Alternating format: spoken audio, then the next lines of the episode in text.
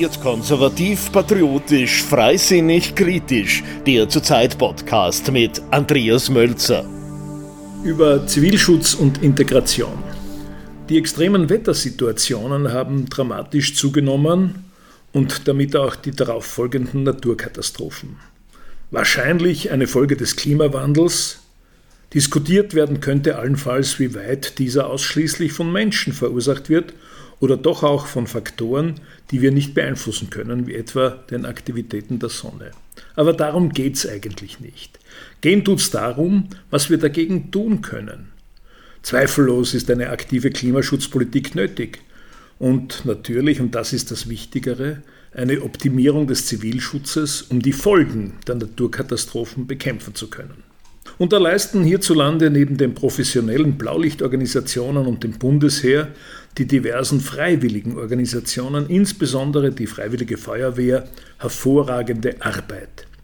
Zehntausende unbezahlte Arbeitsstunden gehen da in die Hilfe vor Ort, in Einsätze gegen Hochwasser, Sturmschäden, Brände und dergleichen.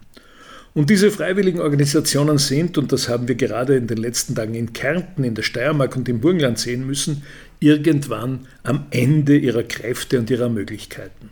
Verstärkung wäre also bitter nötig. Und da stellt sich dann die Frage, ob man nicht jene, die von den staatlichen Transferleistungen, von unseren Sozialleistungen leben, zu gemeinnützigen Arbeiten und Hilfseinsätzen verpflichten könnte. Konkret betrifft dies zweifellos Langzeitarbeitslose, aber auch jene Menschen, und das sind bekanntlich indessen Hunderttausende, die bei uns im Lande Schutz vor Verfolgung, also Asyl suchen. Gerade letztere könnten mit einer Verpflichtung zu Hilfseinsätzen bei der Bewältigung von Katastrophenfolgen ihre Integrationswilligkeit beweisen und auch ihre Dankbarkeit gegenüber ihrem Gastland, gegenüber Österreich also. Der Bundeskanzler hat zwar dieser Tage in einem Interview mit Servus TV erklärt, auch er sei der Meinung, dass diese Menschen unserem Land etwas zurückgeben könnten, wo sie doch so viel von ihm bekommen. Aber, so Nehammer, diese Sache sei mit dem gegenwärtigen Koalitionspartner, also mit den Grünen, nicht zu machen. Natürlich will in Österreich niemand Zwangsarbeit, gleich für welche Bevölkerungsgruppe. So etwas aber wie eine soziale Verpflichtung gegenüber dem Gemeinwesen haben wir alle. Der normale Bürger ist verpflichtet, seine Steuern zu zahlen, die jungen Männer sind verpflichtet, ihren Präsenzdienst zu leisten, alle Kinder haben der Schulpflicht zu genügen.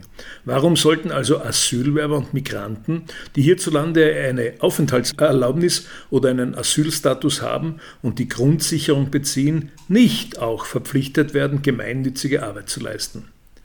Die Feuerwehr bei ihren gegenwärtigen Einsätzen gegen das Hochwasser, die Bergrettung nach Lawinenunglücken im Winter und alle anderen freiwilligen Organisationen wären heilfroh, wenn sie auf eine große Anzahl von Hilfskräften zurückgreifen könnten. Und diese Menschen, die als Migranten ins Land gekommen sind, könnten damit ihre Integrationswilligkeit beweisen und die Bereitschaft für die Gesellschaft, deren Hilfe sie beanspruchen, auch eine Gegenleistung zu erbringen.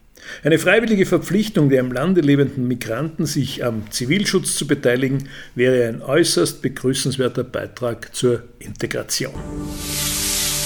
Wird konservativ, patriotisch, freisinnig, kritisch. Der Zurzeit Podcast. Kommentare, Analysen, Interviews, Berichte. Jede Woche neu mit den Journalisten von Zurzeit.